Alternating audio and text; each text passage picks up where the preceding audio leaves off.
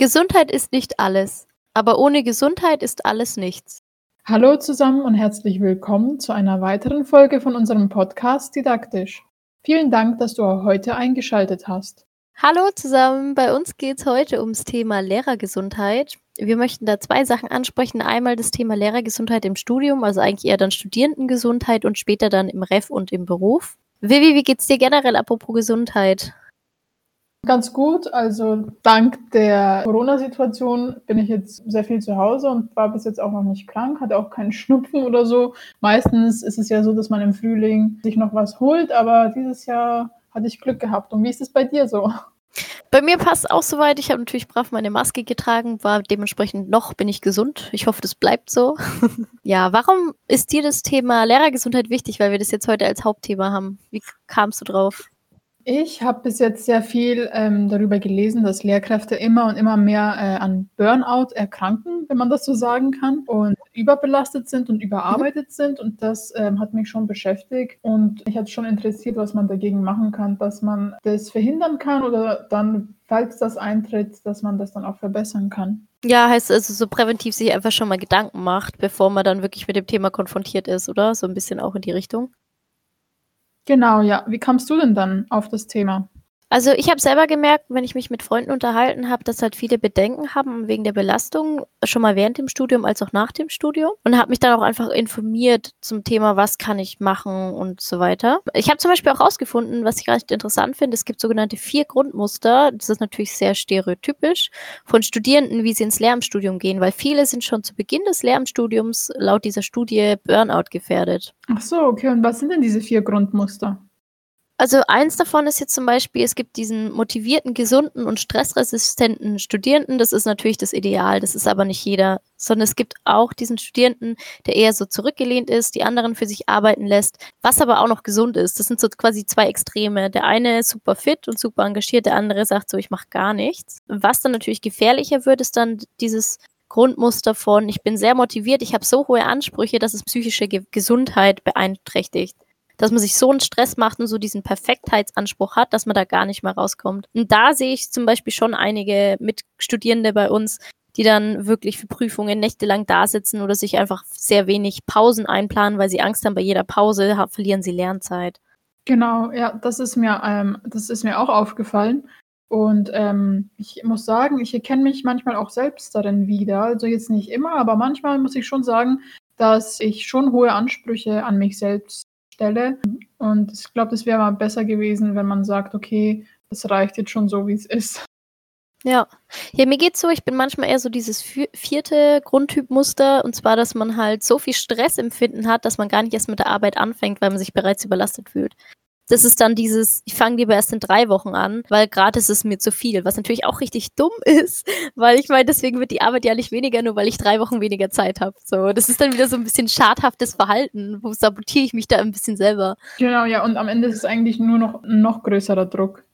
Richtig und das hilft halt auch nicht viel weiter. Das heißt, eigentlich ist es am besten, glaube ich, wenn man so einen gesunden Mittelweg findet zwischen, ich versuche mich zu motivieren und ich habe eine Phase, wo ich mich auch engagieren kann. Es ist aber dennoch gesund, einfach mal Sachen abzugeben vielleicht oder zu sagen, nein, das ist mir jetzt zu viel und dann einfach mal eine Pause einlegen, dann, wenn es wichtig ist. Ja, und auch bewusst Pausen einlegen und sagen, ja, heute mache ich ja mal nicht. Und am nächsten Tag zu sagen, okay, heute mache ich das und das und dann reicht es dann auch wieder. Ja, mir geht es manchmal so, wenn ich dann sage, jetzt möchte ich eine Pause machen, dass ich es trotzdem nicht schaffe, diese Pause bewusst zu genießen. Weil einfach nichts machen ist ja nicht das gleiche wie diesen Moment gerade bewusst wahrnehmen. Ja, da ist dann immer noch so ein Stress da im Hintergrund und ich verstehe ganz genau, was du meinst. Ja, was hat dir da geholfen? Hast du irgendwas für dich gefunden, wo du schaffst, dann da dich rauszuziehen aus diesem innerlichen Stress? Um ehrlich zu sein, habe ich da noch keine Lösung gefunden. Ich versuche es einfach zu vergessen. Ähm, klappt dann für eine halbe Stunde oder so, aber dann fällt es mir wieder ein und dann bin ich wieder gestresst. Kenne ich. Vor allem dann so beim Serie schauen, gestresst Serie schauen, weiterschauen. Wichtig ist zu sagen, dass es nicht nur im Studium so Stresssituationen gibt und viele Studenten auch ähm, Burnout gefährdet sind, sondern auch dann später im Beruf und ähm, im Referendariat. Ähm, meinst du, das liegt daran im Referendariat, weil man im Studium schon nicht lernt, richtig damit umzugehen, oder eher, weil so viel Neues, so viel mehr Stress dazukommt? Ich glaube, das Zweite, also es ist eine komplett neue Situation und diese durchgehende Beobachtungssituation, in der man steckt, ähm, fast jeden Tag oder ich weiß jetzt nicht genau, wie das ist, aber sehr oft sozusagen bewertet wird. Ich glaube, das ist sehr anstrengend und stresst einen sehr.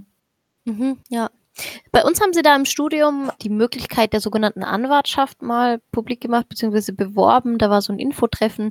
Das heißt, man friert seinen Gesundheitszustand auf dem Papier zumindest ein mit diesem Vertrag und kommt dadurch leichter in der Krankenkasse. Heißt, sobald ich diesen Vertrag habe und mir doch ein Kreuzbandriss holen würde, würde der keine Auswirkungen haben, ob die mich jetzt nehmen oder nicht. Hast du davon schon mal was mitbekommen?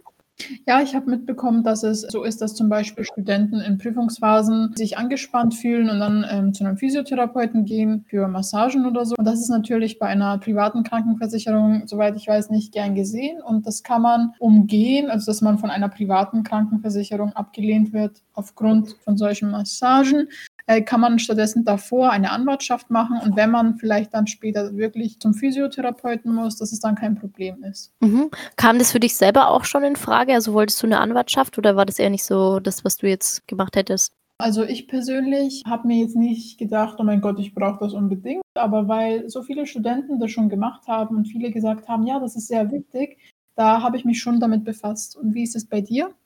Also ich war auf so ein Infotreffen vom BLLV, das ist der Bayerische Lehrerinnen und Lehrerverband. Die haben meistens auch immer einen Jungen, so einen Jungverein an der Uni selber, die das auch bewerben.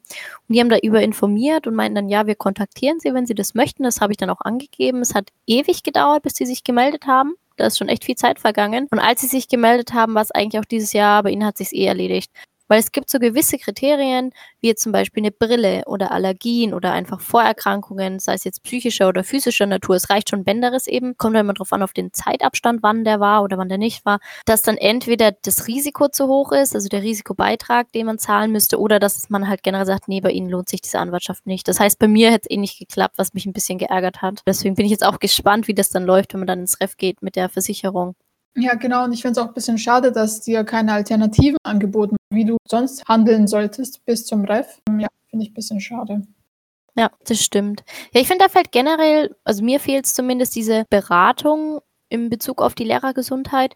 Ich weiß, dass wenn man dann schon als Lehrer selber arbeitet an einer Schule, es gibt einen Beauftragten für die Lehrergesundheit, jetzt zum Beispiel Beauftragten in Mittelfranken oder Beauftragten in Oberfranken. Das kann man immer über die Webseite des Kultusministeriums nachvollziehen.